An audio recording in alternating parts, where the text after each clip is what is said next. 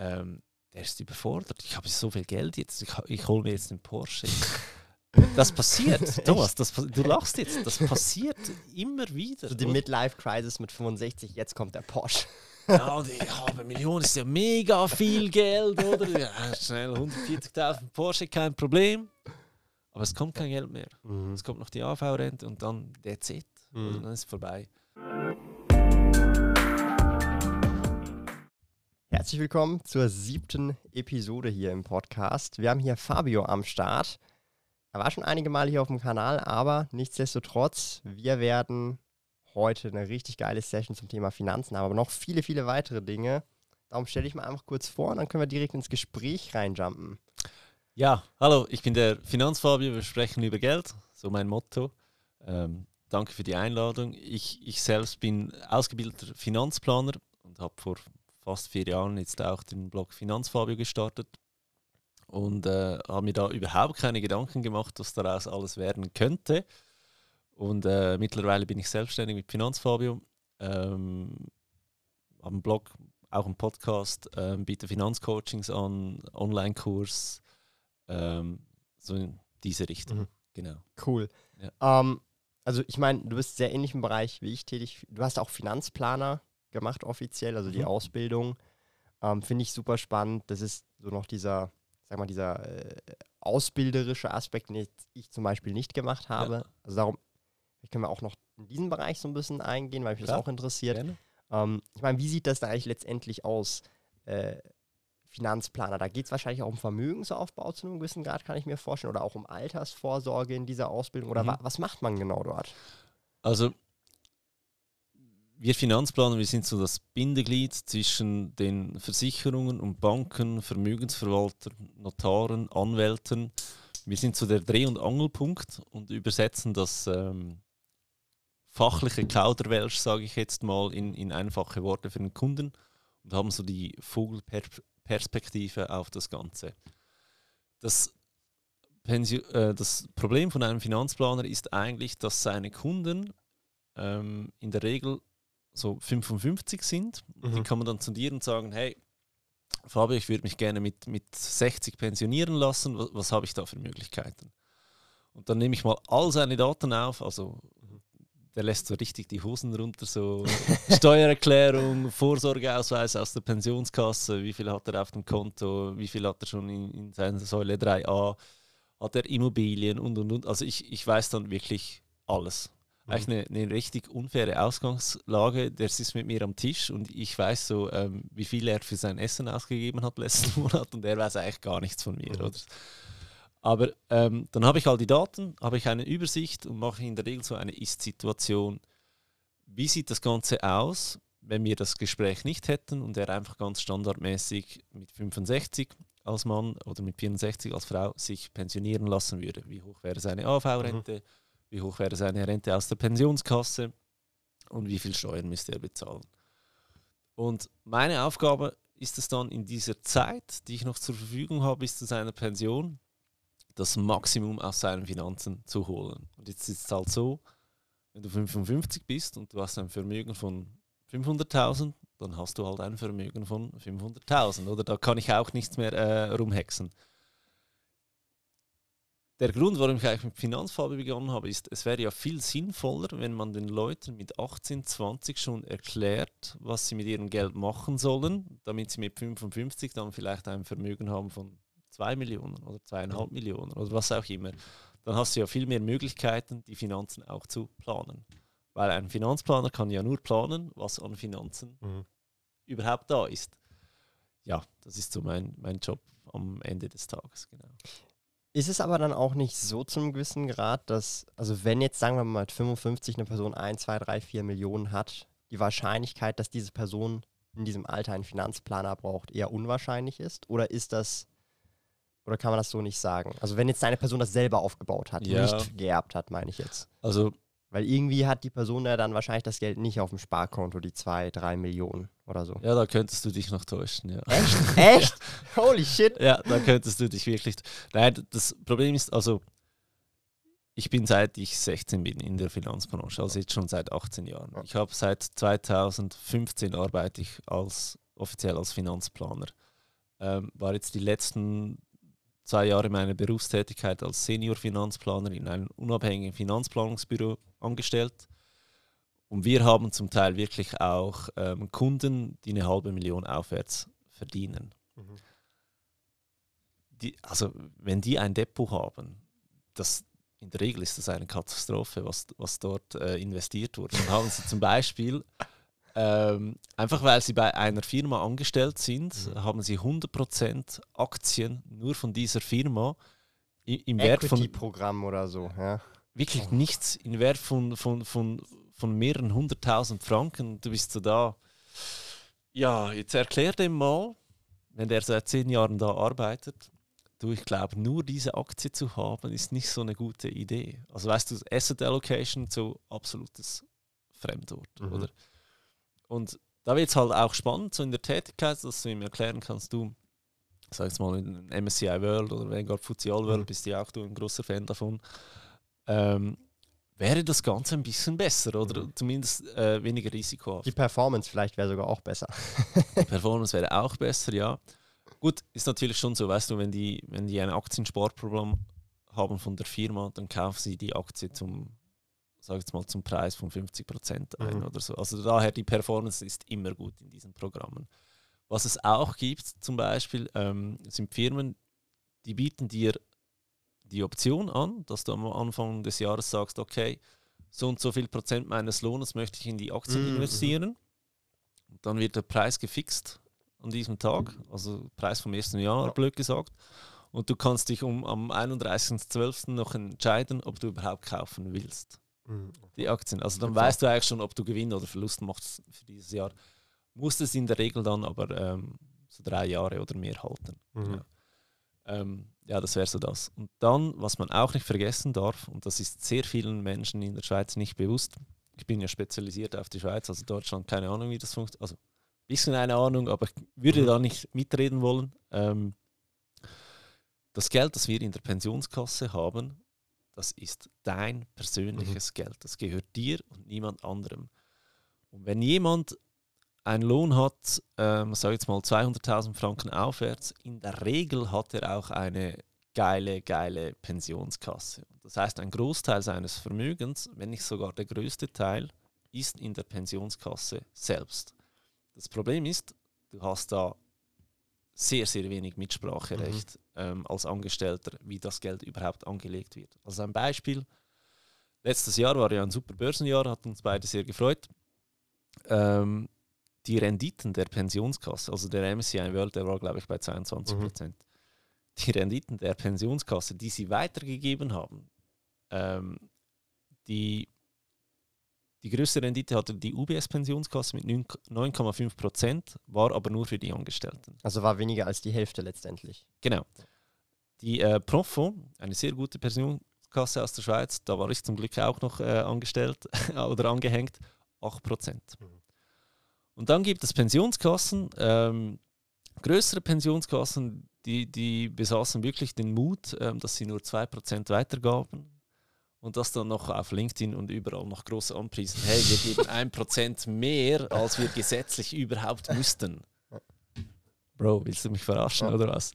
Und da, da kannst du gar nicht mitreden, oder? Du musst die Pensionskassen auch ein wenig in Schutz nehmen. Du hast gesagt, es ist ja nur die Hälfte die dürfen auch nicht wirklich mehr als 50 Prozent in Aktien anlegen. Mhm. Dann haben sie noch Immobilien, die leer stehen und so weiter und so fort. Also die haben da schon ein bisschen ein Problem. Aber das zeigt so die Unterschiede von Pensionskassen und dann kommt es auch extrem darauf an, wie gut ist der Vorsorgeplan deiner Firma. Aber ja, dann kann es dann wirklich mal sein, dass da einer kommt mit 55, der hat Stand heute irgendwie über eine Million in der Pensionskasse und mit 65, also in den zehn Jahren, die noch bleiben, kommt er auf über zwei, zweieinhalb Millionen. Und dann ist es dann schon so, ja, du kannst ja gar nicht viel machen. Du kannst jetzt noch planen, wie nimmst du das Geld als Rente raus, als Kapital raus. Beides hat Vor- und Nachteile. Deswegen, das ist so meine Aufgabe. Und da gibt es einfach sehr viele Stolpersteine, die du als, ähm, sag jetzt mal, 0815 Kunden oder Normalo, egal was du für einen Verdienst oder Vermögen hast, einfach nicht weißt über die Pensionskasse, wo du beachten musst. Vielleicht aber auch einfach noch für die Zuhörer, die jetzt das noch nicht so Bescheid wissen, auch in der Schweiz ganz kurz und knapp in ein, zwei Minuten dieses Drei-Säulen-System erklären, wirklich kurz und knapp. Also ich verweise da sonst auf unser ja. erstes Video, das wir zusammen gemacht haben, da, dort ist es ausführlich, aber kurz und knapp, wir haben die AV, das ist die staatliche äh, Vorsorge, die funktioniert im Umlageverfahren, man nennt das auch Schneeballsystem. Ähm, die, die jungen Leute, die heute noch arbeiten, zahlen heute Geld ein, wo deine Großmutter, meine Großmutter morgen bereits im, im Aldi, im Lidl, im Coop, Migro ausgeben kann. In der Pensionskasse, das wäre die zweite Säule, das ist die berufliche Vorsorge. Ähm, alles, was du und dein Arbeitgeber zusammen spart, geht auf ein Konto mit deinem Namen. Und ähm, das Geld ist aber gebunden. Du kannst es nicht brauchen, um in die Ferien zu fahren oder ein Auto zu kaufen. Das Geld ist blockiert mhm. bis zur Pension. Gibt so drei, vier, äh, fünf Möglichkeiten, wie du das Geld rausnehmen kannst, aber grundsätzlich gesperrt. Und dann haben wir noch die dritte Säule. Die ist unterteilt in die äh, gebundene Vorsorge, Säule 3a. Und dann haben wir äh, noch die freie Vorsorge, die Säule 3b. Was ist 3a? Ähm, kannst du einzahlen einen gewissen Betrag, Stand heute 6.883 Franken, wenn du angestellt bist und einer Pensionskasse unterstellt bist ähm, und kannst das von deinem steuerbaren Einkommen abziehen, also nicht direkt von deiner Steuerrechnung selbst. Und ähm, die freie Vorsorge, das ist eigentlich alles, was nicht 3a oder Pensionskasse ist. Das kann, ähm, das können deine Pokémon-Karten sein, das kann dein Bitcoin sein, das kann dein Lohnkonto, Sparkonto sein, der Goldbaren, der Picasso an der Wand, der Oldtimer in der Garage, Immobilien, all das ist 3b. Mhm. Ähm, ja, so funktioniert das. Perfekt. Drei Säulen-System. Aber Pensionskasse, das finde ich auch insofern noch immer wieder spannend. Ähm, die Rendite ist an diesem Sinn gedeckelt. Es gibt aber auch, wenn ich das richtig verstanden habe, natürlich auch Steuervorteile, mhm. wenn du da dich genau. einkaufst genau. oder einzahlst. Und letztendlich ist ja dann die Frage, sind diese Steuervorteile ähm, so groß von Vorteil, auch wenn ich massiv langfristig gesehen über Dekaden hinweg weniger Rendite mache. Das ist das, mhm. was ich mich sehr oft frage. Ich verdiene ja auch tatsächlich relativ äh, viel, Gott sei Dank. Ja, mhm. Also ist nicht selbstverständlich.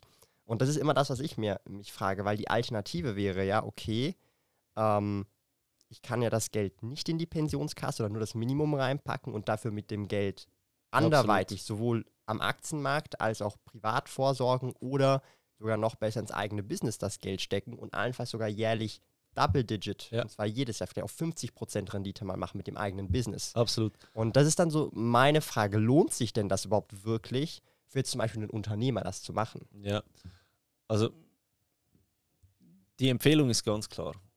Umso näher du an der Pensionierung selbst bist, mhm. umso lukrativer ist der Pensionskasseneinkauf. Mhm. Ähm, sag jetzt mal, wenn, wenn du so um die 300.000 und mehr verdienst, dann bist du irgendwie bei einem Grenzsteuersatz von, von 40 Prozent. Mhm. Grenzsteuersatz heißt, wie viel Rappen bezahlst du pro verdienten Franken an Steuern? Oder äh, wenn du für, für jeden Franken, den du verdienst, 40 Rappen bezahlen musst, ist ja nicht so lustig, oder? Du, du bist ja in dieser Situation. Ähm, jetzt, jetzt stell dir vor, du machst einen du verdienst 300.000 Franken, machst einen Pensionskasseneinkauf von 50.000 Franken.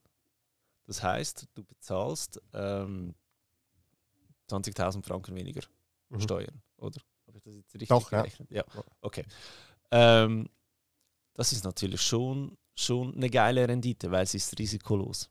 Oder? Aber beim Auszahlen muss ich ja wieder Steuern Auszahlen zahlen. bezahlst du entweder wieder, äh, wenn du dich für die Rente entscheidest, äh, Einkommensteuern oder eine Kapitalsteuer. Die Kapitalsteuer ist aber viel, viel tiefer, also massiv tiefer, ähm, als das, was du sparst bei der Einzahlung. Und jetzt ist es natürlich so, wenn du ein Jahr vor Pensionierung den Einkauf mhm. tätigst, mhm. dann hast du quasi 40% Rendite darauf gemacht. Klar, Auszahlungssteuern wieder. Nein, sogar noch mehr. Weil auf 30.000, 20.000, weil 30.000 hättest du ja nur bekommen als Lohn, weil 20 hast, hättest du als Steuern gezahlt, das wären irgendwie 60, 70 Prozent Rendite. Nein, du musst immer vom Grenzsteuersatz ausgehen. Also ja. Also wenn du, wenn du 50.000 einkaufst, musst du immer die 50.000 mal, mal ähm, 40 Prozent rechnen. Achso, so meinst du. Okay, genau, ja, ja. Okay, ja. Wenn du das mit 25 machst, also bis 25 ja, also 26, aber ja. 25 machst, hast du zwei Probleme. Erstens, deine, deine äh, Rendite von 40% wird auf 40 Jahre verkleinert, also scheiße, oder? Da, da wissen wir beide oder da wissen auch all deine Zuhörer, da bist du an der freien Börse besser aufgehoben.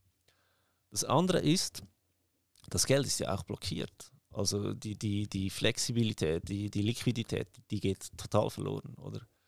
Plus, du kannst nicht random einkaufen in die Pensionskasse. Da gibt es ein sogenanntes Einkaufspotenzial.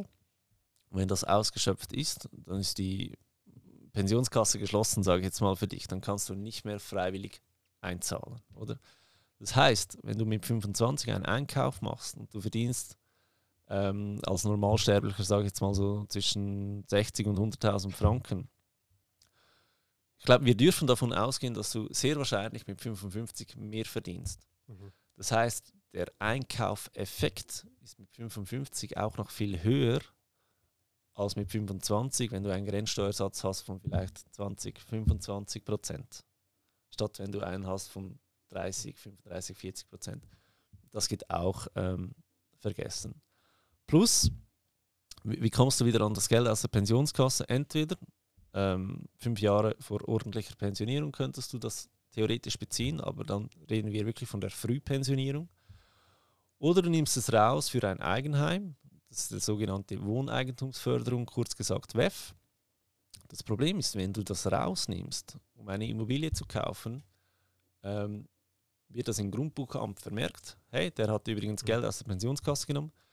Wenn du das nächste Mal einen Einkauf tätigen willst, musst du zuerst dieses Geld zurückzahlen, bevor du wieder Einkäufe machen kannst, die steuerrelevant sind. Also, da gibt es unendlich viele Sachen, die du beachten musst. Oder? Und ein großer Haken ist auch noch, sobald du einen Einkauf gemacht hast, ab dem Tag, wo das Geld auf dem Konto der Pensionskasse ist, ist dein Kapital drei Jahre gesperrt. Das heißt, wenn du mit ähm, 64 noch einen Einkauf tätigst, bist du gezwungen, mit 65 die Rente zu nehmen. Mhm. Die Kapitaloption ist ähm, geschlossen, sage ich jetzt mal. Das heißt, wenn du mit 64 noch einzahlst, kannst du nicht mehr die Kapitaloption wählen für den Gesamtbetrag. Genau. Nicht nur auf den Einkauf, sondern für den Gesamtbetrag. Aber gibt ein äh, Schlupfloch, sage ich jetzt mal. Wenn du die eingesparten Steuern zurückbezahlst, dann würde es wieder gehen. Aber jetzt Achtung, hä? es gibt schon Fälle, wo Leute einfach das Kapital bezogen haben, weil der Pensionskasse ist das sehr scheißegal. Die, die kümmert das nicht. Das ist kein vorsorgetechnisches Problem, es ist ein steuerrechtliches Problem. Es gibt Steuerämter, wenn die sehen, das füllst du ja aus in der Steuererklärung, hast du Geld aus der Vorsorge bezogen. Wenn die sehen, hey, der hat letztes Jahr einen Einkauf gemacht und dieses Jahr hat er Geld rausgenommen. Das ist versuchter Steuerbetrug. Das heißt, ähm, für die, die das nicht gewusst haben, dieser Fehler passiert ist, geht aktiv auf das Steueramt zu, sagt, hey, mir war das nicht klar, dass mein Geld gesperrt ist, ich habe da einen Fehler gemacht, ich werde das dieses Jahr wieder rausnehmen. Bitte ähm, mach mir einen Einzahlungsschein für, das, für die gesparten Steuern, dass du aktiv, ähm, proaktiv auf sie zugehst und so gar nicht ähm, der Eindruck entstehen könnte, dass du einen versuchten Steuerbetrug getätigt hast. Also auch Steuerämter, also ich muss da ganz ehrlich sagen, ich habe da auch immer wieder mal mit den Gemeinde als auch Kantonschein, so, die sind eigentlich ganz chillig drauf meistens. Ja. So, sofern du zahlungswillig bist und das Problem lösen willst, die, also die, die meckern da jetzt Ja, echt nicht rum in der Regel. Also die, Ich meine, das sind ja auch nur Menschen, Ja. oder? Wenn du die und solange anrufst- du dann zahlst, ist kein Problem. Äh, genau, aber äh, ich meine, wenn du die anrufst und sagst, Ja. hey, mir ist ein Fehler unterlaufen, äh, kann ja passieren, sind auch nur Menschen, die haben ja Verständnis und ähm, gibt sicher solche Menschen, die ihre Macht da ein bisschen ausnutzen wollen, aber am Ende des Tages, ähm, die meisten sind sehr kooperativ, oder Mhm. sage ich jetzt mal. Genau. Also das ist so der, der, ich weiß nicht, ob deine Frage beantwortet ist. Nein, für, für 25-Jährige bis, bis, sag jetzt mal, unter 55 lohnt sich der Einkauf noch nicht. Was vielleicht auch spannend ist, ähm, für alle, die zuhören jetzt, viele werden vor die Wahl gestellt bei der Pensionskasse, hey, du hast Option 1, du sparst zum Beispiel 7%, Option Mhm. 2, du sparst 8%, Option 3, du sparst 9%. Das nennt man so Mini-Midi Maxi oder Minimum Standard oder äh, Maximumlösung, wie auch immer. Und auch da werde ich sehr oft gefragt, ja, was lohnt sich mehr? Und da kommt es effektiv darauf an, was du mit deinem Geld sonst machst. Weil, wenn du dich für die Maxi-Lösung entscheidest, wird dein Nettolohn kleiner. Mhm. Kleinerer Nettolohn heißt aber auch, dass du weniger Steuern bezahlst am Ende des Jahres. Kleiner Nettolohn heißt aber auch, dass du weniger Geld hast, wo du in ein MSCI World reinstecken kannst, oder? Und deswegen sage ich, es kommt darauf an, was du mit deinem Geld machst. Wenn du aktiv investierst, also aktiv im Sinne von, du investierst nicht in einen aktiven Fonds oder so, sondern Mhm. einfach du investierst. Vanguard, FTSE All World, MSCI World. Genau, so die, weiter. die üblichen Verdächtigen. Wenn du das tust, bist du mit dem Miniplan eigentlich besser unterwegs, weil du hast mehr Geld, weil du mehr Nettolohn hast, dass du investieren kannst. Dein Einkaufspotenzial ähm, bleibt größer, weil du hast ja nicht schon mehr eingezahlt. Und wenn du dann, sagen wir jetzt mal, du, du be- beginnst mit 25 mit dieser Strategie und mit 55 sagst du, okay, jetzt will ich Einkäufe machen, dann, dann stellst du den Plan um von MIDI auf Maxi. Dein Einkaufspotenzial wird plötzlich riesengroß, oder? Weil Mhm. du ähm, Einkaufspotenzial, um, um das kurz zu erklären, es wird immer eine Schattenrechnung geführt. Wie viel Geld hättest du heute in der Pensionskasse, wenn du seit 25 den gleichen Lohn gehabt hättest und den Mm. gleichen Vorsorgeplan, oder? Und dann hast du Riesendiskrepanzen, weil mit jeder Lohnerhöhung steigt dein Einkaufspotenzial. Wenn jetzt aber nicht nur dein Lohn hochgeht, sondern auch deine Sparbeiträge, die du gehabt Hättest. haben könntest, Ja. irgend so, ähm, hast du ein höheres Einkaufspotenzial. Wie geil wäre es denn, wenn du mit 25 den MIDI-Plan hättest, das Geld investierst und mit 55 kaufst du dich ein in die Pensionskasse mit der Rendite Mhm. ähm, aus deinem MSCI World. Das wäre doch Man eine muss ja Geschichte. bedenken, dass die Rendite aus dem MSCI World dann auch grundsätzlich nur Vermögensteuer ist und an sich steuerfrei ist in der Regel. Genau. Ja, als genau. Privatperson. Ja. Das bedeutet ja wiederum auch, wenn ich jetzt das Kapital jetzt in der Pensionskasse hätte und beim Beziehen zahle ich ja auf die Kursgewinne ja auch Kapitalsteuer, oder? Ich das Richtig, ja, verstehe. richtig. Also auf den Kapitalzuwachs. Das heißt, eigentlich, je jünger man ist, umso weniger lohnt sich, wenn ich das jetzt richtig einmal verstanden habe, als Grundsatz, ein Einkauf in die Pensionskasse. Und wie du gesagt hast, erst ab Anfang, Ja. Mitte 50, weil man dann halt wirklich profitiert von diesem hohen Grenzsteuersatz, weil man halt äh, diese 40 Prozent, die man zum Beispiel direkt äh, sparen könnte an Steuern, halt nicht über 40 Jahre verteilt hat, sondern nur noch Genau. über irgendwie 5 bis 10 Jahre und dann lohnt sich das dann Genau. sozusagen wieder. Ja, es ist eben umso näher an der Pension, äh, umso mehr, dass du verdienst. Mhm. Das sind so die, die Faktoren, die, die, Mhm. die, die etwas ausmachen. Aber letztendlich, aber spätestens mit 62 und nicht mehr mit 63, weil sonst muss man anfangen, Steuern zurückzuzahlen, oder wie ist das? Sehr gut. Ähm, drei Jahre vor Pension, vor gewünschter Mhm. Pension, sag's mal so, hörst du auf mit den Einkäufen. Wenn du da Steuern sparen willst, äh, wenn du ein Eigenheim hast, und dann geh dein Bad renovieren, geh deine Küche renovieren, weil das lohnt sich dann auch mehr vor Pension als nach Pension. Warum?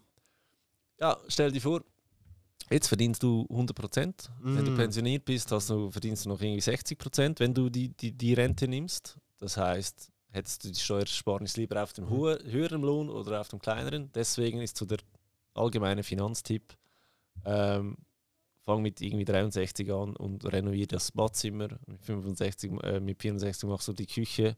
Mit 65 machst du die Heizung, keine Ahnung. Erstens Mhm. mal, verbringst ja mehr Zeit zu Hause als pensioniert. Du hast ein schönes Zuhause, äh, was, was sich natürlich lohnt. Das andere ist, du sparst nochmal richtig, richtig Mhm. Steuern. Oder? Ohne, dass du in das Problem der Pensionskasse Mhm. reingehst, oder? Und ganz ehrlich, das sind so die Haupttipps, die dir ein Finanzplaner gibt, oder? Logisch, am Schluss schauen wir noch, ähm, wie, wie ziehst du das Geld am besten aus deiner Vorsorge raus? Also nimmst du die Rente, nimmst du das Kapital, dass du da mit den drei A-Bezügen Mhm. an der PK-Bezügen äh, vorbeigehst, weil das wird zusammengerechnet, Ja. oder? Also es ist beides Vorsorgegeld. Und dann natürlich, wenn, wenn jemand kommt und mit 40 eine Finanzplanung will, ähm, muss man sehr aufpassen. Ich bin dann der, der sagt, okay, wir investieren dein Geld in einen ETF, breit diversifiziert. Und es gibt viele Finanzplaner, die beginnen jetzt schon mit den Einkäufen aus folgendem Grund. Mit Sie- 40 schon sozusagen. Ja, aus folgendem Grund. Sie, du bezahlst etwas für eine Finanzplanung. Das ist einfach, dass wir hier mal ein paar Zahlen hören. Ä- Eine Finanzplanung darf gerne 4.000 bis 5.000 Franken kosten. wenn wir uns so im Normalfall bewegen. Wenn du wirklich, wirklich viele Immobilien hast und, und ein sehr hohes Einkommen und mehrere Pensionskassen, vielleicht darf das auch mehr mhm. sein. Das ist ein fairer Preis für einen Finanzplan. Ähm, kann ich ja jetzt so sagen als Finanzplan. Aber die wollen natürlich auch, dass wenn der Kunde die Finanzplanung präsentiert bekommt und rausläuft, dass der einen sofortigen Effekt sieht. Und der sofortige Effekt sind Steuerersparnisse. also ähm, quasi um deine Arbeit gut zu verkaufen, schlussendlich, dass du zufrieden bist. Ja, ja, da hast du Steuerersparnisse und da wird dann einfach so großzügig rausgelassen, dass das Geld hier nicht am richtigen Ort ist, jetzt. Sowieso die Frage, die ihr euch immer stellen müsst, ist das Geld, wo es jetzt ist, am richtigen Ort? Ähm, das heißt, mehr Rendite, mehr Liquidität ähm, und so weiter und so fort. Oder? In der Pensionskasse vor 55 ist es wohl nicht am richtigen Ort. Also das ist auch super, super ähm, also spannend. Das war mir vorher jetzt nicht so direkt bewusst. Ich habe jetzt mich nicht so mega damit beschäftigt. Du bist ja der wirklich mega Experte, was dieses Drei-Säulen-System, vor allem die Pensionskasse angeht. Also das heißt, es bestätigt so ein bisschen meine Vorahnung, jetzt für mich in meinem Case zum Beispiel, das macht eigentlich gar keinen Sinn, jetzt in die Pensionskasse großartig was zu machen, weil ich kann egal wo besser investieren, weil ich so einen langen Anlagehorizont habe, eigentlich noch 40 Jahre. Und letztendlich, das ist dann auch wiederum die andere Frage, zum Beispiel, da werden jetzt viele Leute jetzt auch, ähm, jetzt auch die, die Mom vom Alex, die ist jetzt auch früh pensioniert, ähm, da war dann auch immer die Frage, ähm, jetzt auszahlen oder Rente beziehen. Und ich meine, mhm. Was sind da so die Kriterien? Weil ich stelle mir jetzt mal so vor, keine Ahnung, ich hätte jetzt zwei Millionen in der Pensionskasse. Die Rente, ich weiß nicht, was der Betrag wäre, wäre sicherlich ordentlich. Die ist ja dann abhängig vom Alter. Entweder, wenn du sehr alt wirst, profitierst du, wenn nicht, dann Pech gehabt. Schauen das Kapital, ja. denke ich mir, wenn ich das nehme, das dann auch gescheit investiere, selbst wenn ich direkt Steuern zahle, kann ich das sogar noch vererben. Ja. Weil ich glaube, eine Pensionskassenrente kannst du ja nicht vererben, nee. oder?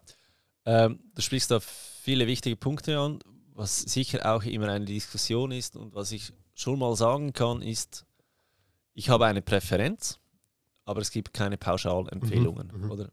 Ähm, du musst dir das vorstellen. Du musst dich entscheiden und am besten übrigens meldet ihr das mindestens ein halbes Jahr vor der Pensionierung an, was ihr genau wollt, damit die ähm, Pensionskasse das Geld wirklich auch flüssig hat, wenn du das Kapital willst. Weil stell dir mal vor, es kommt einer und der will wirklich zwei, drei Millionen. Mhm. Übrigens, zwei, drei Millionen, das ist High-End, realistische mhm. Zahlen. Ähm, Im Schnitt Kapital in der Pensionskasse ähm, ist etwa knapp unter 400.000 Franken. Okay. Also alle, die einen Vorsorgeausweis äh, bekommen, äh, bekommen haben, das ist das, was ihr Ende Januar bekommt, so ein Fötzel mit sehr vielen Zahlen und sehr vielen Wörtern, die ihr nicht verstehen sollt. Ähm, schaut mal dra drauf, was euer Alterskapital ist. Und wenn dort mehr als 500.000 Franken sind, dann ist das nicht mal so schlecht. Also, also das, das, ist dann schon deutlich. Das ist also sehr das gut, ist gut. Das ist schon über Durchschnitt, sage ich jetzt mal. Achtung, wird das Alterskapital mit Zins ausgewiesen, wird es garantiert weniger sein, wenn ihr pensioniert sind, oder? Weil die rechnen dann irgendwie einen Zins von 2% drauf, müssen aber nur auf den BVG 1% geben, also auf den absoluten Minimalleistungen. Und der Rest können die eigentlich machen, was sie wollen. Oder deswegen, also wenn da irgendwie 500.000 steht, schon mal gut. Ähm, schaut, ob das mit oder ohne Zins ist, dann wisst ihr Bescheid, wo, wo das Ganze mhm. hingeht. Jetzt zu deiner Frage: beziehen oder nicht beziehen. Ich wollte das nur schnell klarstellen, weil sonst alle ähm, heartbroken zu Hause sitzen, wenn sie keine 2 Millionen in der PK haben. Ähm, Reach for the stars. genau. Ja, du, du, kannst ja gar nichts machen. Da, da, dein, dein Arbeitgeber bestimmt deine Pensionskasse. Das ist so mhm. die blöde Ausgangslage. Ähm, zurück zur Frage Rente oder Kapital. Es kommt darauf an, wie du sonst aufgestellt bist, oder? Meine Empfehlung ist immer noch, das Letzte, bevor du dich entscheidest, geh zum Arzt. Lass dich mal so richtig, richtig durchchecken. Geh in die mhm. Röhre, schau mal, ob sich da irgendein Krebs langsam ausbreitet, ähm, wie, wie gesund bist du wie lange ist deine erwartende Lebenszeit? Ich meine, wenn sie nichts finden, kannst du immer noch vom Bus überfahren werden, aber du, du hast schon mal etwas getan, um das Risiko oder die Entscheidung in, in einer Logik getroffen zu haben, oder? Und wenn da wirklich steht, du, äh, oder rauskommt, du, ich glaube, das geht nicht mehr so lange, dann nimmst du das Kapital. Oder? Mhm. Äh, und dann spielt es keine Rolle, ob du damit nach Vegas gibst, äh, fliegst und eine gute Zeit hast oder ob du es schon nur weiter vererben willst. Weil, wenn du stirbst, sobald du die erste Rente bezogen hast, und sagen wir, du bist verheiratet, sagen wir, du, du, du heiratest die Alexandra oder sie, sie wird deine Lebenspartnerin, was auch immer, sie bekommt nur noch eine Witwenrente von 60% deiner Ursprungsrente. Also von der Pensionskasse. Sozusagen. Ja, okay. also wenn du eine Rente hast von, nehme jetzt einfache Zahlen, 10.000 Franken pro, pro Monat, sie bekommt nur noch eine Rente von 6.000. Mhm. Grundsätzlich haben wir da das äh, Fenster geöffnet und 40% einfach rausgeworfen. Das Geld ist weg. Mhm. Oder? Sie kann dann nicht sagen, ja, ich hätte gerne das restliche Kapital. Mhm. Vorbei. Sobald du dich entschieden hast und die erste Rente ausbezahlt ist, ist es so, wie es ist. Natürlich auch, wenn du das Kapital draußen hast, wirst du nie mehr eine Rente bekommen. Also. Aber wie viel muss man denn drin haben für 10.000 Franken? Jetzt einfach als Beispiel, dass man das so ein bisschen versteht. Wie viel ja. Kapital muss in der PK sein, dass man überhaupt so eine riesige Rente bekommt? Also schon also über eine Million, Viel. safe, oder? Viel. Ähm, schaut mal wieder auf eurem Vorsorgeausweis, wie hoch ist der sogenannte Umwandlungssatz. Also du hast ein Kapital und der Umwandlungssatz gemäß BVG, das ist das berufliche Vorsorgegesetz, also die absolute Minimalleistung, ist 6,8 Prozent. Also wenn du 100.000 Franken Kapital hast in der Pensionskasse, kriegst du eine jährliche Rente, eine jährliche Rente von 6.800 Franken. Das heißt, du müsstest ja eine jährliche Rente von 120.000 haben. Also 2 Millionen. Äh, ja, wenn wir vom Umwandlungssatz von 6,8% ausgehen, was nicht der Fall sein wird. Weil, ähm, dass sie das nur auf dem BVG Minimum machen müssen, was etwa 350.000 Franken sind von deinen 2 Millionen, ähm, heißt das, der andere Satz ist viel tiefer. Der ist so aktuell um die 5%. Und das Witzige ist an der ganzen Geschichte, wir diskutieren in der Politik, ob wir den Umwandlungsgesetz auf 6% runterfahren sollen. Interessiert dich am Ende des Tages überhaupt nicht, weil die machen eh, was sie wollen, weil sie begründen einfach alles mit dem Überobligatorium. Das Einzige, was der Fall ist, ist, dass in der Schattenrechnung du nicht eine kleinere Rente bekommen darfst, mhm als wenn du nur BVG versichert wärst. Aber der Rest können sie machen, was sie wollen. Also lassen wir die Diskussion. Aber das heißt jetzt, gehen wir von 5% aus, 120.000 mal 20, da bist du bei äh, 2,4 ja. Millionen, die du in der PK haben müsstest. Und die hat fast niemand. Top nee. 1% vielleicht. Ja, Top, Top 0,1% Sogar. vielleicht, ja. ja. Also da, da wird es wirklich äh, wild, sage ich jetzt mal. Ja. Ähm, das Schöne an der Pensionskasse ist, wenn du die ausbezahlst, bezahlst du nur eine Kapitalsteuer. Die ist so 10, wenn es hochkommt, vielleicht 12 Prozent, je nach Kanton, wo du lebst. Oder? Du schaust mich so an, ja, das sind ja 10 Prozent weg. nee, das ist wenig, finde ich jetzt. Ist okay. Ist okay, ja. sag's jetzt mal. Natürlich, meine, jeder, der mal so eine Steuerrechnung bekommt, du bist dir das mittlerweile gewohnt, aber so 0815, ähm, den haut das fast vom Stuhl, mhm. oder? Wenn du dich aber für die Rente entscheidest, dann hast du Einkommensteuern. Und die sind viel, viel höher als die Kapitalsteuern, oder? Und dann sind wir wieder bei den 20, 30 Prozent, wo du dein Geld versteuerst, zusätzlich zur AV-Rente. Schöne an der Rente aber ist, du musst dich um nichts mehr kümmern. Erstes Mal, wenn du die Rente ausbezahlt bezahlt kommst, ähm, 10.000 Franken, mhm. wird das für den Rest deines Lebens ziemlich sicher 10.000 Franken sein. Aber machen wir mal so ein Rechenbeispiel. Also wenn ich jetzt, sagen wir, eine Million drin habe, das ist ja noch möglich, aber jetzt doch schon sehr schwer. Ja. Und das wären ja irgendwie 50.000 pro Jahr, die dann rauskommen, ungefähr, an Rente. Also ja. irgendwie viereinhalb, 4.000 pro Monat ungefähr, ja. die du als Rente bekommen würdest. Plus die AV noch. Ja, also ich rede jetzt aber nur von der Pensionskasse. Ja. Wenn ich mir das auszahle, die Million, dann bekomme ich ja 800.000, 800.000, nee, 900. 800 oder 900.000, whatever. Das bedeutet ja, ich meine, wenn ich diese 900.000, nehmen wir jetzt einfach mal an, nur schon in Dividenden-ETF reinstecke und ich bekomme da 4, 5% Ausschüttungsrendite.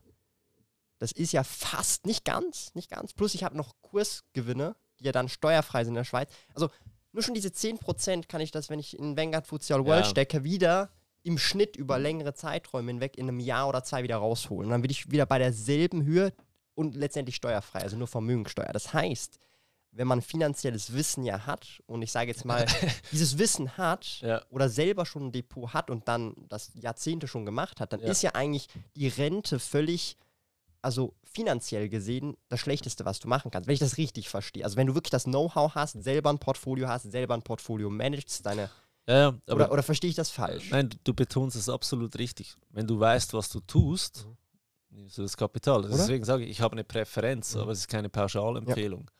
Na klar, nicht jeder, also die wenigsten Genau, sich weil, hier weil so wie in dieser Runde so aus. wir, wir Finanzblogger müssen uns ja immer zurücknehmen, dass wir in Mhm. einer absoluten Bubble Mhm. äh, leben. Und wenn wir selbst die Fragen, die wir gestellt bekommen, Mhm. sind hundertmal besser als jemand, der sich wirklich null um seine Finanzen kümmert, oder? Und das Schöne, wenn du nicht nur Finanzblogger bist, sondern auch Finanzplaner, du hast dann wirklich alle, die kommen, oder? Und dann heißt es einfach, du, der hat gesagt, ich soll mal zu dir kommen in eine Beratung. Laufen sie mit so einem Kopf wieder raus, was sie alles falsch gemacht haben bis jetzt. Aber ähm, schon so, rein so gesehen ist das viel schlauer, wenn du das Kapital nimmst und anlegst. Aber du musst es eben anlegen, Mhm. weil ist ja ein kleiner Unterschied, ob du im Monat 1000 Franken oder 3000 Franken in ETF investierst oder ob du plötzlich 900.000 Franken in den Händen hältst und die jetzt auf den Mhm. Knopf bei der Swissquote drücken sollst, kaufen. Mhm. Psychologisch ist das ein riesen Mindfuck, oder? Das sind deine Vorsorgeersparnisse der letzten 40 Jahre, die du mit einem Klick investierst. Und natürlich, dann gehst du auch hin und sagst, okay, dann nimmst du die 900.000, brichst das runter auf, auf äh, ein, ein Jahr, jeden Monat haust du da irgendwie 12, äh, 80.000 Franken rein, dass dir psychologisch schon ein Mhm. bisschen besser geht. Musst es aber auch wieder machen, oder? Das andere ist, von den 900.000 kann ich dir als Finanzplaner nicht empfehlen, dass du wirklich die 900.000 investierst, sondern schau mal, wie hoch wäre deine Rente gewesen. Okay, die Rente wäre irgendwie äh, 50.000 Franken gewesen. Nimm mal für drei oder vier oder sogar fünf Jahre das Geld auf die Seite, einfach auf, dein, äh, auf einem Lohnkonto, dass du das beziehen kannst, damit das Geld an der Börse, falls du einen blöden Zeitpunkt investierst, sich ein bisschen erholen kann. Auch psychologisch, so Notgroschen auf der Seite, das, das tut Mhm. jedem gut. Weil ich finde es immer so witzig, wenn so gesprochen wird, der Optimalfall. Ja, am Ende des Jahres investieren ist in der Regel immer besser. Mhm. Oder statistisch gesehen. Die Statistik rechnet aber nur rückwärts, wenn du es perfekt machst. Da wir Menschen alles andere als perfekt sind, hilft es halt, wenn man ein bisschen äh, Tricks reinbringt, wo du ruhiger schlafen kannst, dass du nicht, scheiße, ich habe jetzt 10%, 20% Mhm. verloren, das Ganze wieder rausziehst, den Verlust realisierst, weil Mhm. dann verlierst du ja Geld. Und das, sind ja, das ist ja das Schöne, wenn du mit 18, 20, 25 bereits, äh, bereits mit Investieren beginnst, kennst du das ja. Du hast 40 Jahre Börsenerfahrung, oder? Sag immer, bevor du in der Champions League Fußball spielst, hast du ja irgendwo mal auf dem Pausenplatz begonnen zu spielen, oder? Das ist wichtig, oder? Dass du die Börsenerfahrung Mhm. hast. Das heißt, selbst wenn jemand mit 55 kommt und es auf, auf, die, ähm, auf den Kapitalbezug rausläuft, jetzt fängst du an zu investieren, dass du wenigstens 10 Jahre Börsenerfahrung hast, dass du auch mit großen Summen überhaupt zurechtkommst. Weil, und jetzt gehen wir jetzt zum Standard, wenn jemand 300, 400, 500.000 Franken in der Pensionskasse hat, kannst du auch davon ausgehen, dass er nie in seinem gesamten Leben 300, 400, 500 500.000 Franken einfach so auf dem Konto Mhm. hat. Das heißt, ähm, der ist überfordert. Ich habe so viel Geld jetzt, ich, ich hole mir jetzt einen Porsche. Das passiert, Thomas, das, du lachst jetzt, das passiert immer wieder. So die? Midlife-Crisis mit 65, jetzt kommt der Porsche.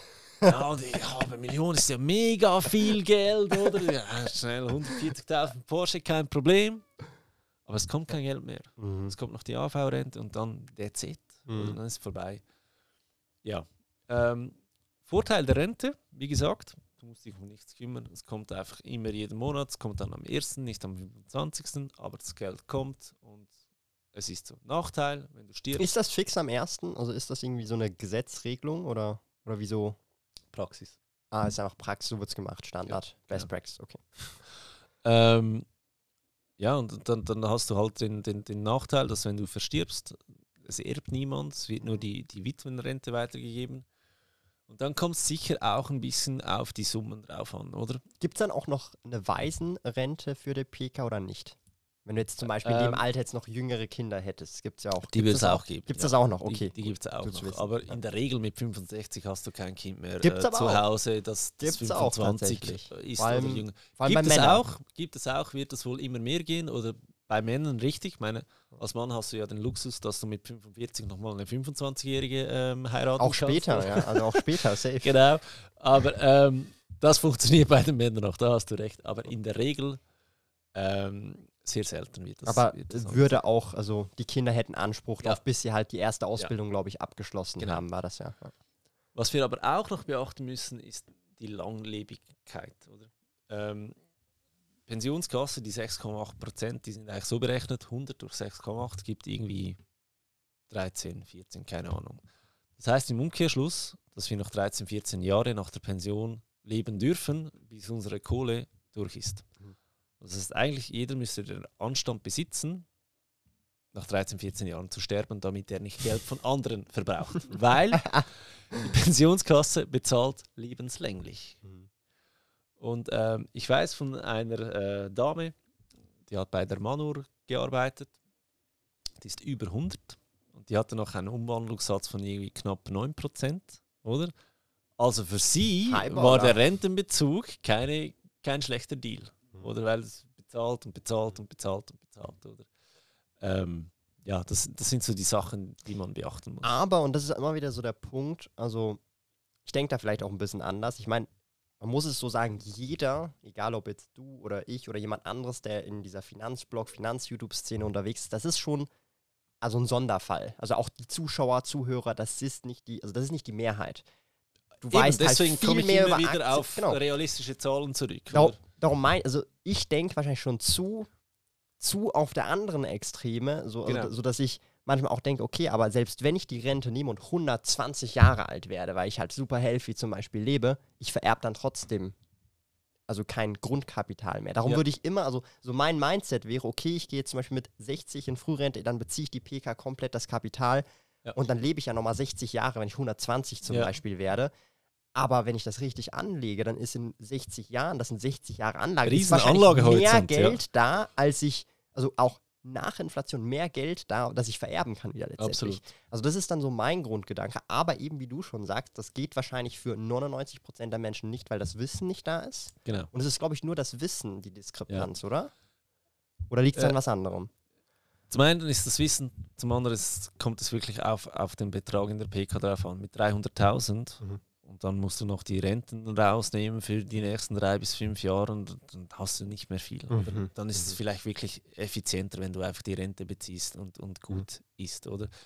Aber am Ende des Tages, und deswegen gibt es den Job Finanzplaner, Pensionsplaner, wie auch immer du das, äh, wie, wie auch immer du das nennen möchtest, gibt es diesen Job, dass du zu jemand hin kannst und der dir das rausrechnet. Kleine Warnung hier noch. Es gibt viele Anbieter, ähm, die machen eigentlich per se gute Finanzplanung, aber am Ende ist die Empfehlung immer gleich. Nimmt das Geld raus als Kapital und legt es bei uns an.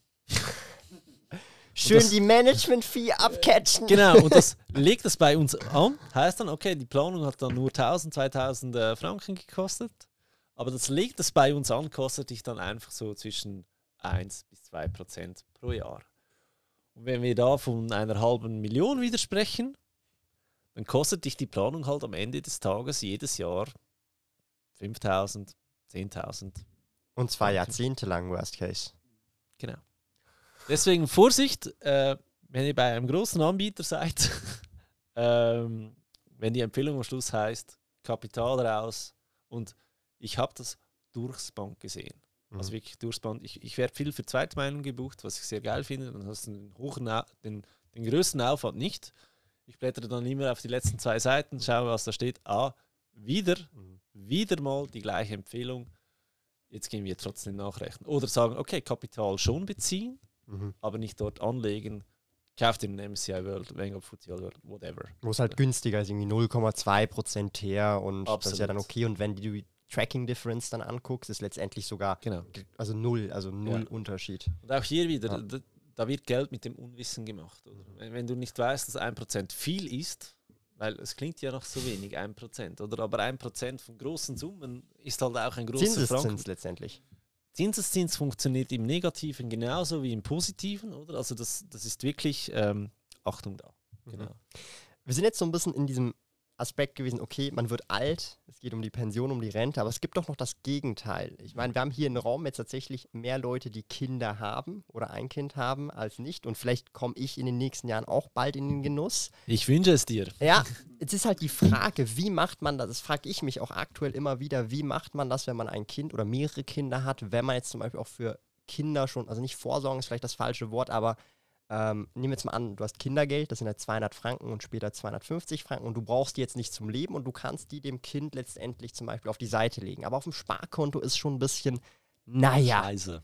Aber was gibt es da zum Beispiel ja. für Möglichkeiten? Weil das ist dann so ein bisschen äh, so der, ich sage mal, so dieses Startkapital vielleicht fürs Kind, wenn es dann auch mal ein Auslandsjahr ja. machen möchte oder irgendwie eine Weiterbildung finanzieren möchte. Das wäre ja dann ideal für das und das kann dann glaube ich tatsächlich, viele Leute können sich das sogar leisten für ihr Kind.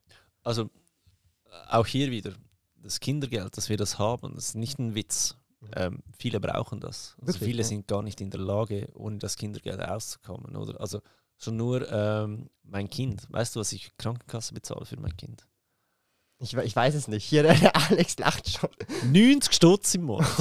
no, 90 Franken, also okay. quasi die Hälfte meines Kindergelds. Ja. Im Aargau ist das 200 Franken. Ja. Das ist, glaube ich, überall 200. Nein, nein, es gibt Unterschiede. Ähm, Kanton Zug äh, fährst du da wieder sehr gut. Äh, da bist du, glaube ich, bei 300 Franken. Aber es gibt wow. da schon, okay. schon Unterschiede, ja. Ähm, also das Geld wird auch gebraucht. Gehen wir von der Situation aus, dass du das Geld nicht brauchst und du es investierst.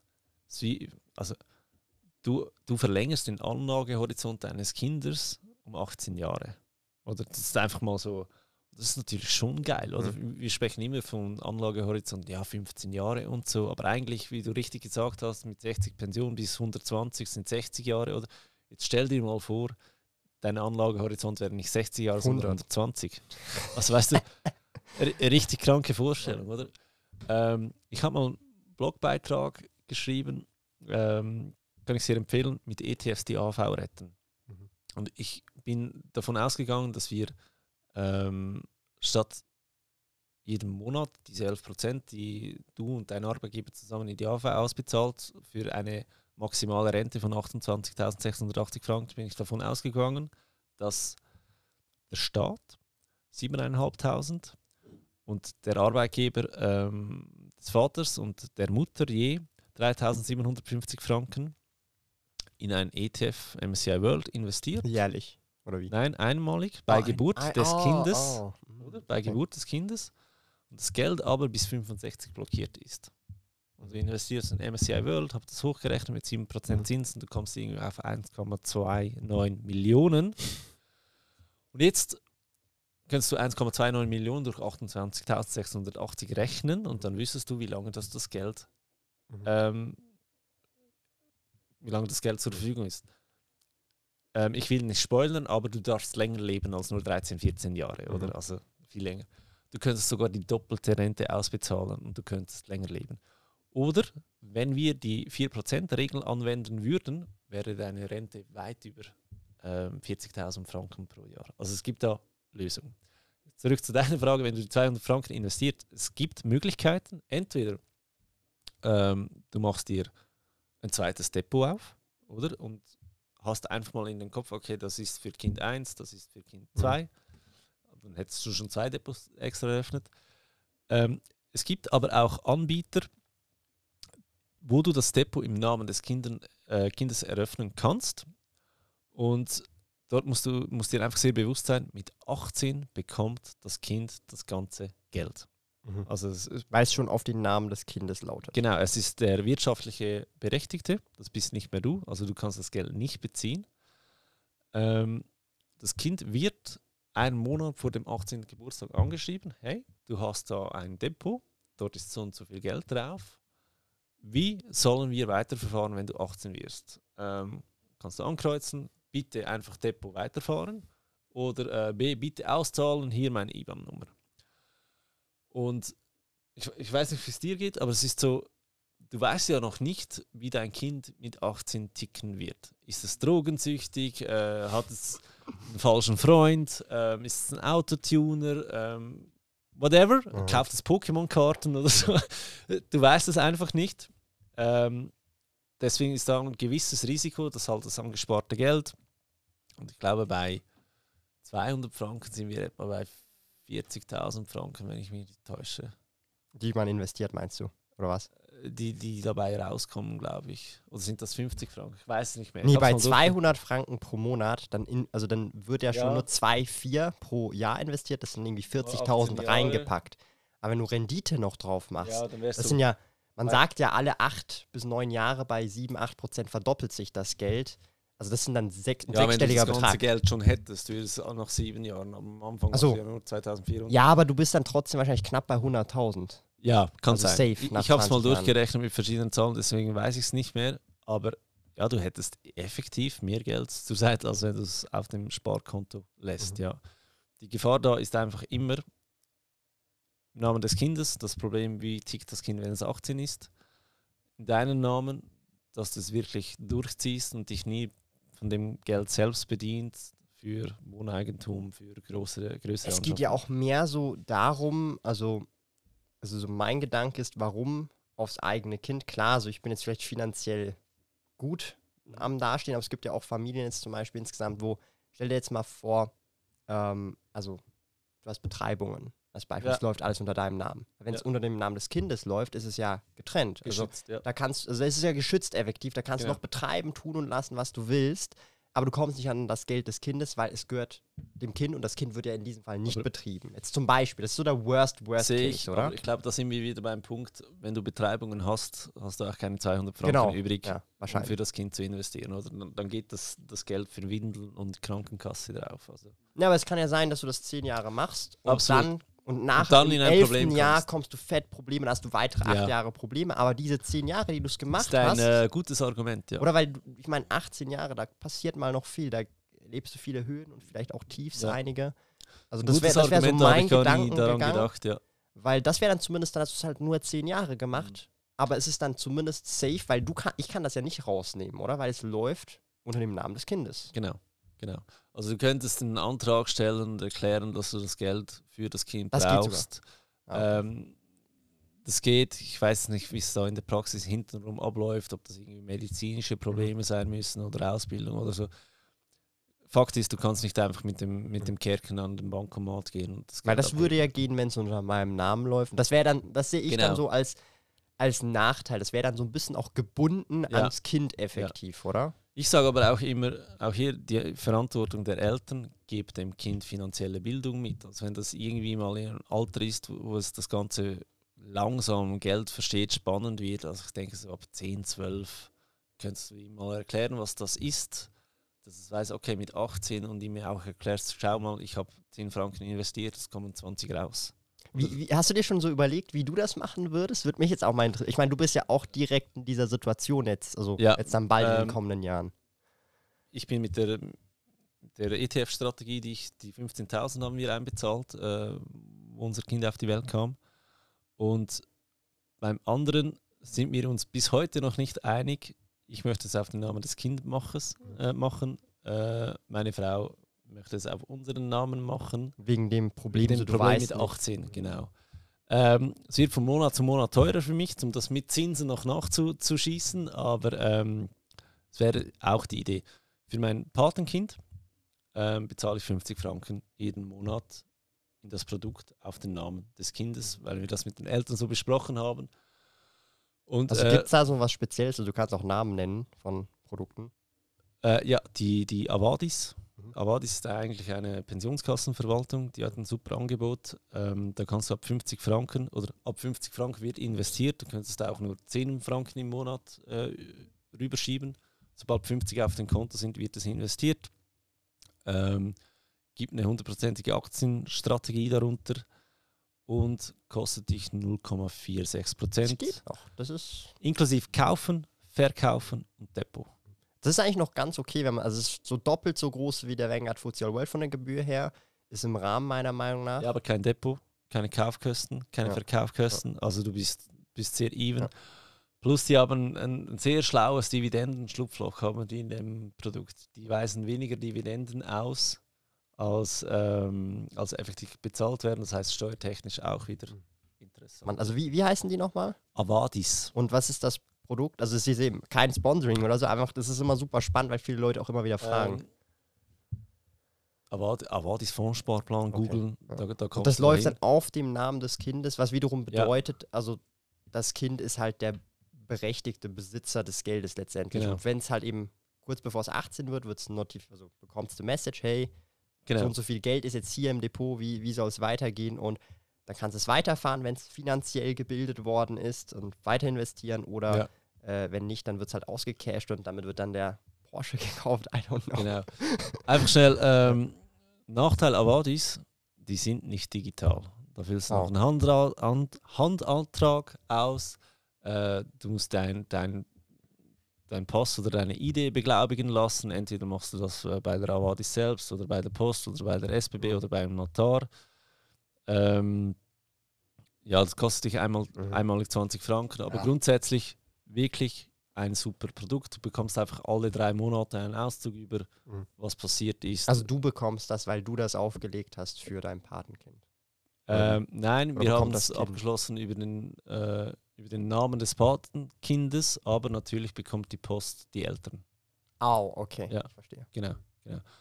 Und er leitet mir dann einfach den Auszug, äh, also macht mir ein Foto und ich sehe, okay, wurde gemacht, wurde gemacht, wurde gemacht und wie hoch die Rendite Cool. war in dieser Zeit. Oder? Wirklich ein Produkt, das ich äh, empfehlen kann. Einfach mit dem Bewusstsein, eben nicht digital plus Name des Kindes, Problem.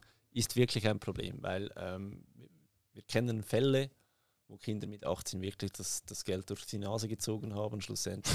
Und dann war es halt auch weg, Ja, oder? ja, also, ja. Ja. Also wortwörtlich durch die, Na- durch die Nase wortwörtlich. gerupft. Genau. Ähm, ja. aber das ist halt, also ich glaube, es gibt immer beide Extremen. Also ich habe damals auch äh, das Kindergeld bekommen, aber meine, also einen Teil davon und meine Eltern haben es nur auf dem Sparkonto aber gehabt. Das waren dann irgendwie 9000 Ja. irgendwas und sie haben es dann aufgerundet. Weißt du, meine Mutter hat mir noch erzählt, Sparkonto bei mir, das war damals noch so 7, 8 Prozent. Sind natürlich Ja. ganz andere Zeiten. ah, Nicht so die ganze Zeit, aber es gab so Jahre, da haben wir noch 7, 8 Prozent auf dem Sparkonto bekommen, weil wir auch 7, 8 Prozent für die Hypotheken bezahlt Mhm. haben. Also weißt Mhm. du, das war noch Ja. fair, oder? Genau. Ist ja auch so eine Sache, wenn wir schon bei Zinsen sind, wo ich mich jeden Tag darüber aufregen kann. Ähm, die, die, die Zinsen wurden ja erhöht, oder? Die Hypotheken wurden teurer.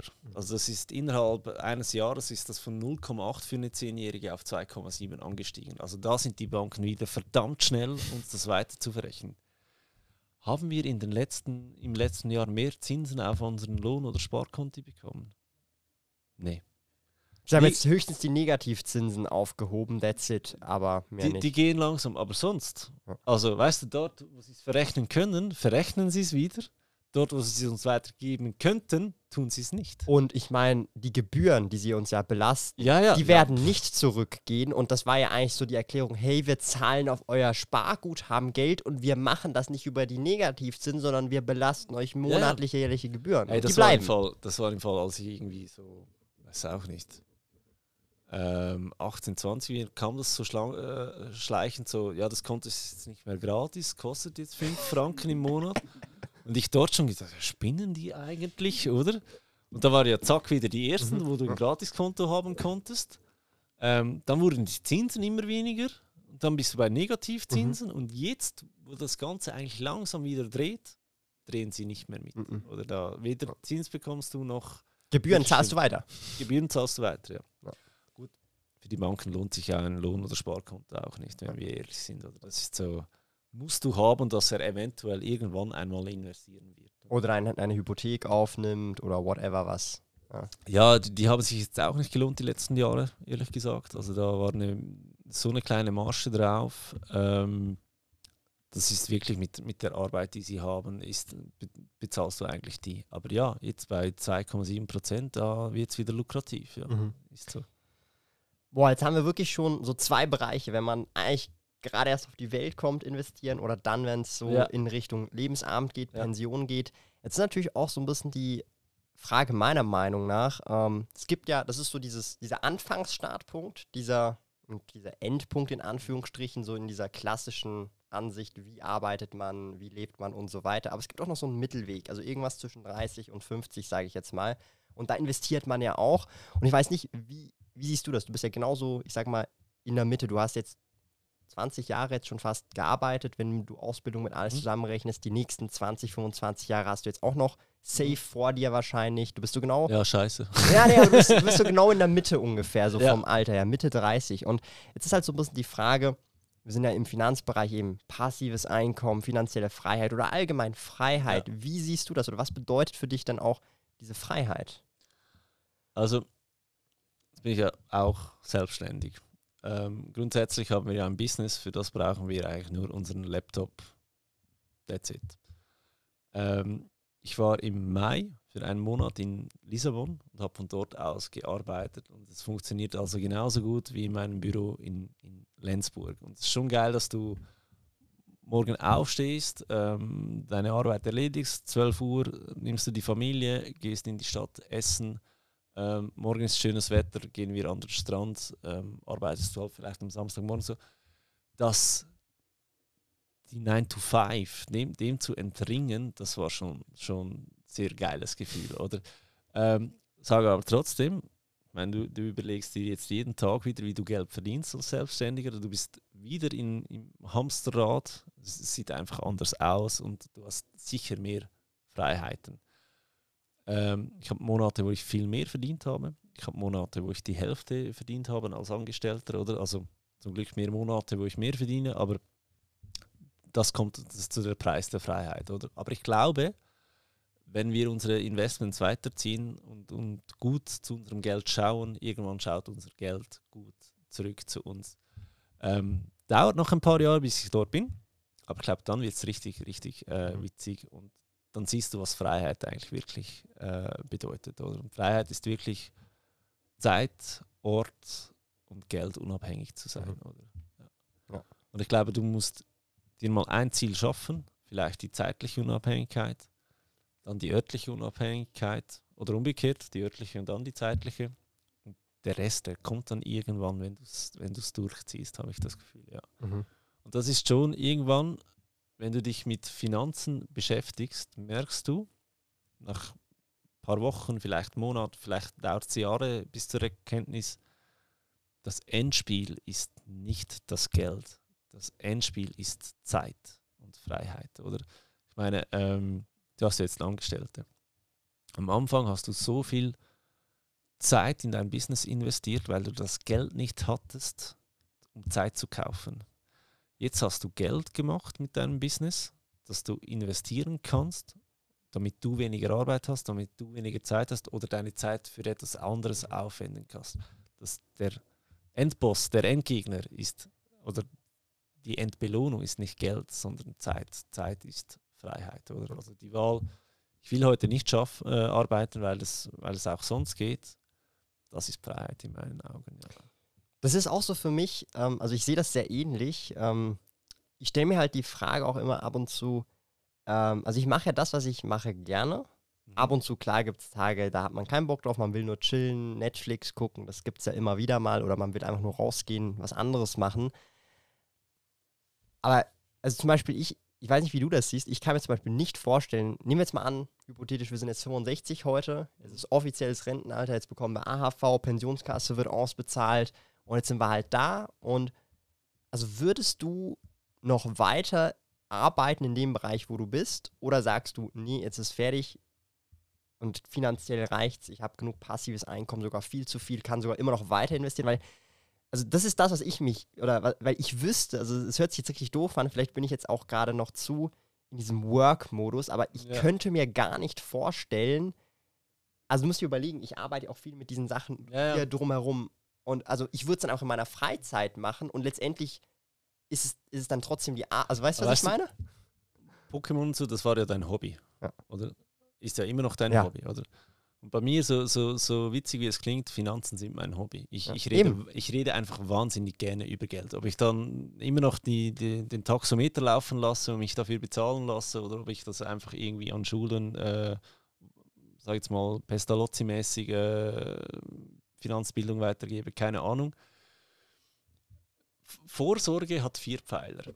Zum einen hast du die, die finanzielle Vorsorge, dann hast du die, die, die rechtliche Vorsorge, es sind sogar fünf Pfeiler, dann hast du die ähm, soziale Vorsorge. Hast du mit 65 überhaupt noch Freunde, mit denen du deine Zeit verbringen kannst? Das ist extrem wichtig, wird wahnsinnig unterschätzt.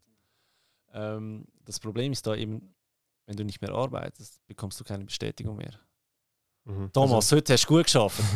Gibt es nicht mehr, mhm. oder? Ähm, du hast nicht mal die Anerkennung mehr über deinen Lohn, weil du hast einfach deine Rente oder dein Kapital, oder? Also nicht mal ein Bonus Ende Jahr als Anerkennung gibt es auch nicht aus der AV und aus der Pensionskasse. Übrigens.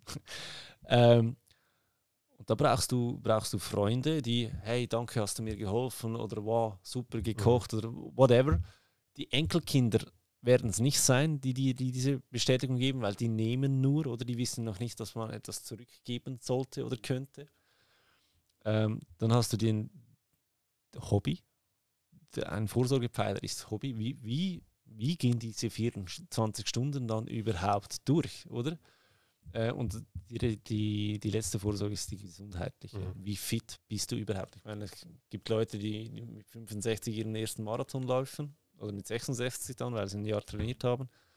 Und es gibt Leute mit 66, da merkst du einfach, wie sie zusammenbrechen, weil sie mit dem Rollator unterwegs sind. Und, ja. ja, und weil sie einfach gar nicht mehr nichts mehr machen müssen. Die ersten drei, vier Mo aus den ersten drei, vier Monaten, jetzt erhole ich mich mal, wer, wer, wird ein Jahr, werden 15.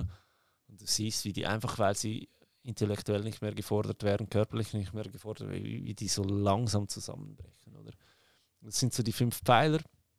Da kannst du dich, also Finanzen, rechtlich kannst du heute schon vorsorgen. Mhm Sozial kannst du heute schon vorsorgen, Gesundheit kannst du heute vorsorgen, Hobby kannst du heute vorsorgen.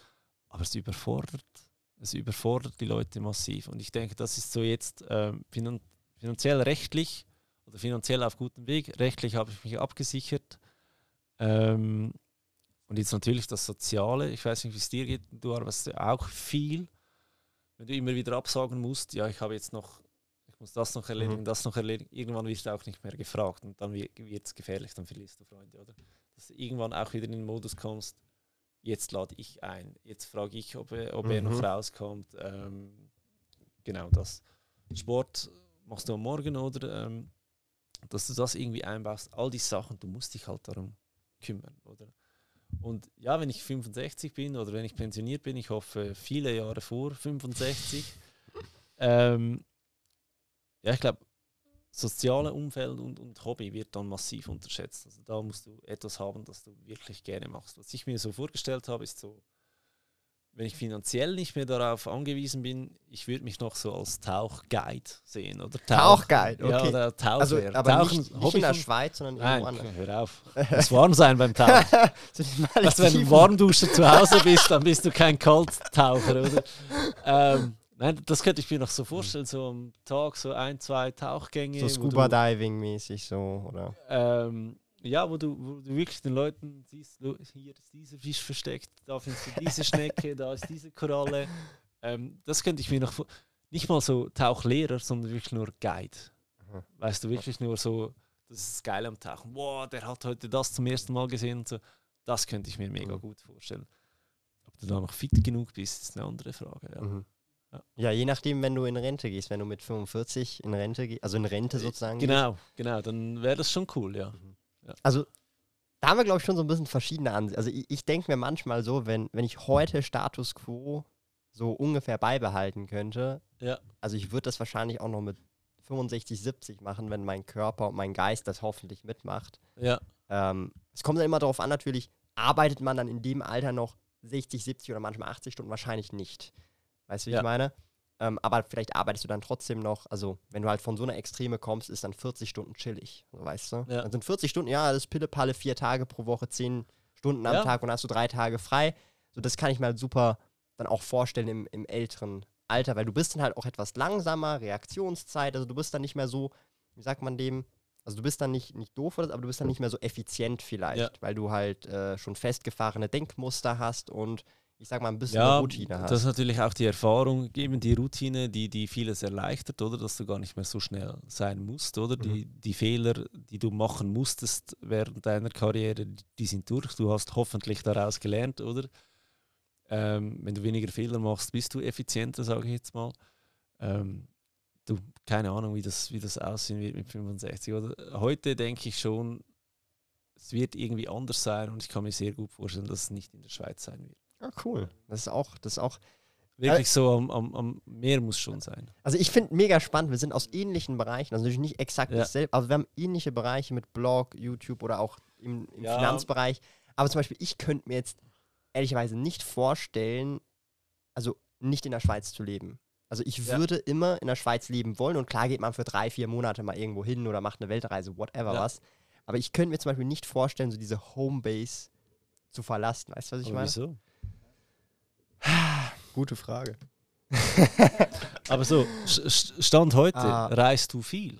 Nee, eigentlich nicht. Also ich reise so, also für mich ist Reisen immer, also sehr energie, es zieht mir richtig viel Energy weg. Also wenn ich reisen gehe, kann ich direkt noch mal eine Woche zu Hause bleiben und einfach Ferien von den Ferien brauche ich. Ja, dann. kommt natürlich darauf an, wie du reist, wie, wie viel, ähm, wie viel wie viel willst du während einer Reise abhaken, sage ich jetzt mal? Oder wenn du also zum Beispiel, ich gehe gar nicht gerne an den Strand. So, so chill-mäßig Strand fühle ich gar nicht.